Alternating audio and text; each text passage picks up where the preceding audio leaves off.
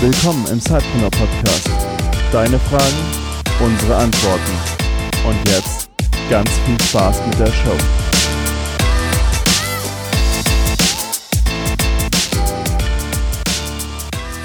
Hallo und herzlich willkommen bei Frag Sidepreneur. Eure Fragen, unsere Antworten. Und ich sitze hier wieder mit unserem Dauergast Felix. Nach wie vor immer ein Fest für mich.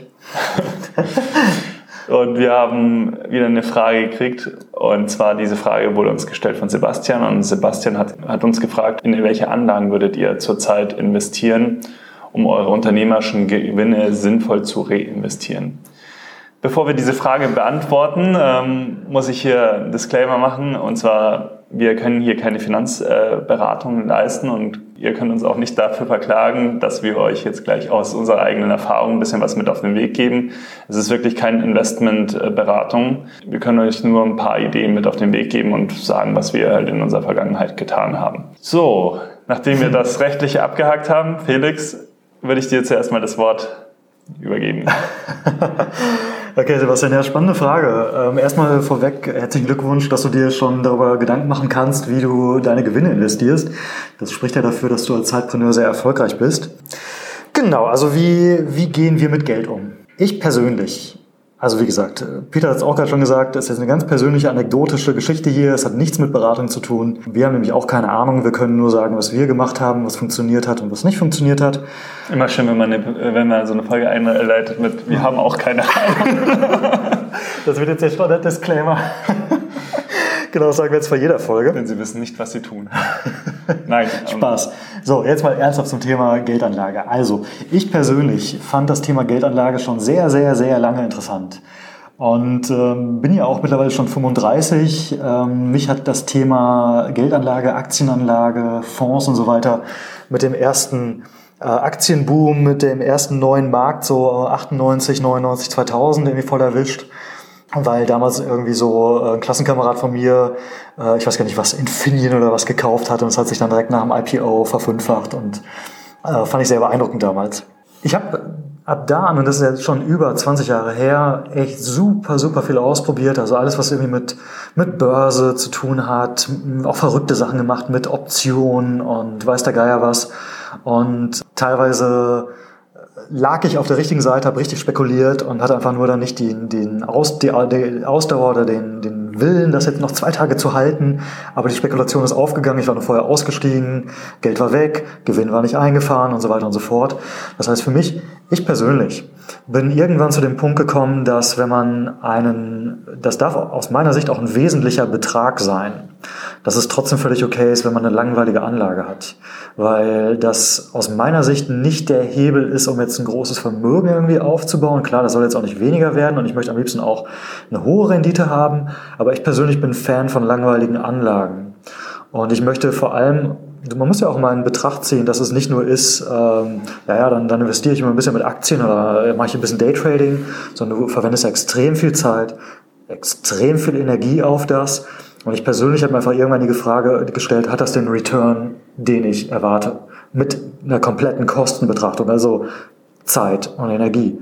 Und für mich persönlich ist das nicht. Also ich möchte mein Geld einfach im Prinzip beiseite legen, ähm, zum Beispiel in ETFs, ähm, die eben einen sehr günstigen Kostensatz haben, wo man im Prinzip einfach einen Index abbildet und wo ich persönlich auch dann einen, einen langfristigen Anlagehorizont habe, wo ich weiß, das ist jetzt irgendwie was, was mich in den nächsten 10, 20, 30 Jahren vielleicht auch nicht gar nicht so groß interessiert.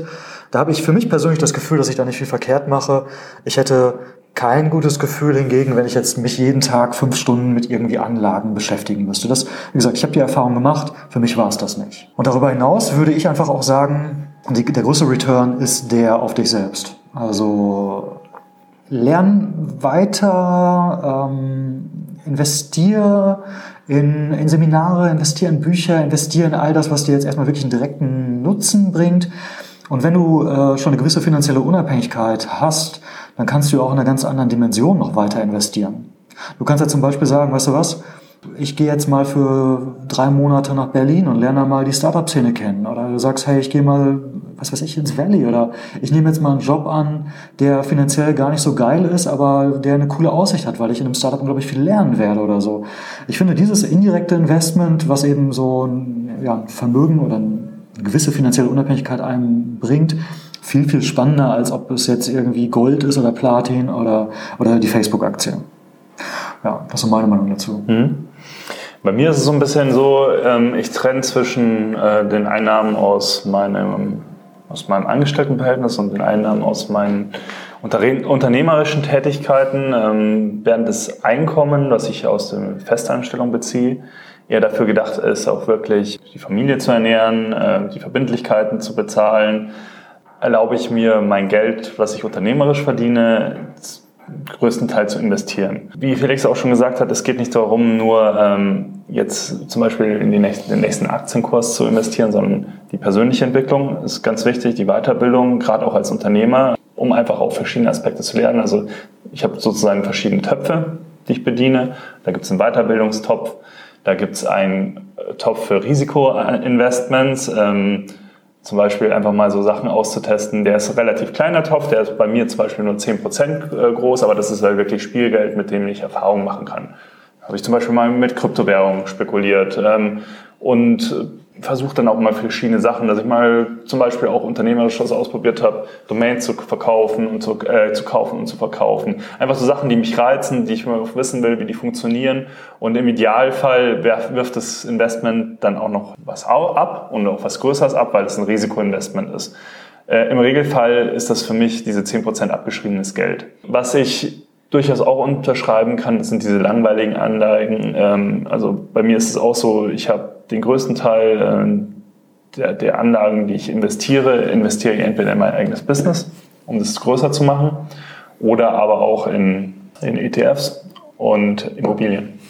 Das heißt, äh, das sind wirklich langfristige Anlagen, wo ich auch nicht jeden Tag drauf schauen muss. Die sind auch quasi aus meinem Kopf äh, raus, sobald die Investition getätigt wurde.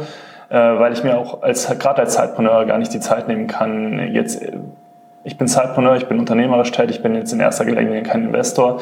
Ähm, sollte sich das mal ändern, dass ich so viel Geld habe, dass ich wirklich als Investor tätig werden äh, möchte, dann ist es auch ein ganz anderes äh, Business. Also und dann hat man auch eine ganz andere Zeit, um sich damit zu beschäftigen. Deswegen nehmt den Zinseszins mit, ähm, investiert in vermeintlich sicherere äh, Anlagen, dann habt ihr den Kopf auch frei und vielleicht ähm, ist diese Topfstrategie auch für euch, für euch interessant, dass ihr mal schaut, was sind die verschiedenen Bereiche in eurem Leben, wo ihr vielleicht Verbindlichkeiten habt und neben den Verbindlichkeiten auch investieren könnt. Und ähm, überlegt euch, wie da eine sinnvolle Verteilung gerade auch für euren ja, Status im Leben ja, da ist. Vielleicht, wenn man jung ist, ähm, und wenig Verbindlichkeiten hat äh, und auch wenig ähm, Verpflichtungen hat, wie zum Beispiel Familie etc., dann hat man vielleicht auch noch ein größeres Risiko, ähm, eine größere Risikoaffinität und kann vielleicht auch mehr in diesen Risikotopf packen. Das wird dann vielleicht später abnehmen und so kann sich jeder auch das Passende für sich zusammenstellen und äh, dann langfristig auch vielleicht erfolgreich damit zu sein, ohne jetzt, wie gesagt, die Finanzberatung äh, machen zu können, weil wir auch keine Investment-Experten sind. Aber vielleicht war das ja schon mal ganz spannend, einfach zu hören, was wir so tun. Und ja, wenn ihr das anders seht, teilt es uns auch gerne mit. Also die Möglichkeit habt ihr immer auch in der, äh, im Blogartikel, schreibt es in der Facebook-Community. Würde uns auch interessieren, wie ihr euer Geld anlegt und ähm, wie ihr es äh, reinvestiert, gerade aus unternehmerischen Gewinnen.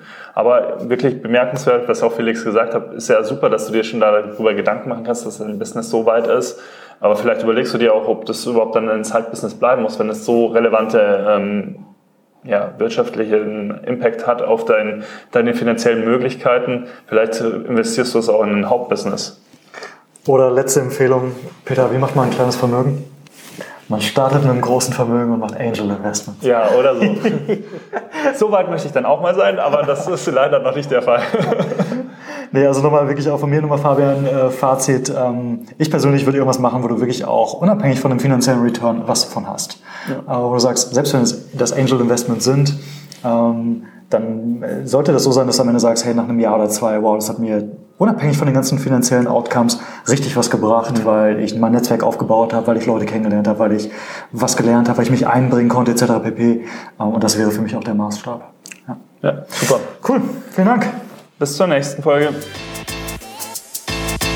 Du hast auch eine Frage? Dann stell sie uns ganz einfach per E-Mail in unserer Facebook-Community oder mit dem Hashtag Fragsalpreneur auf Twitter.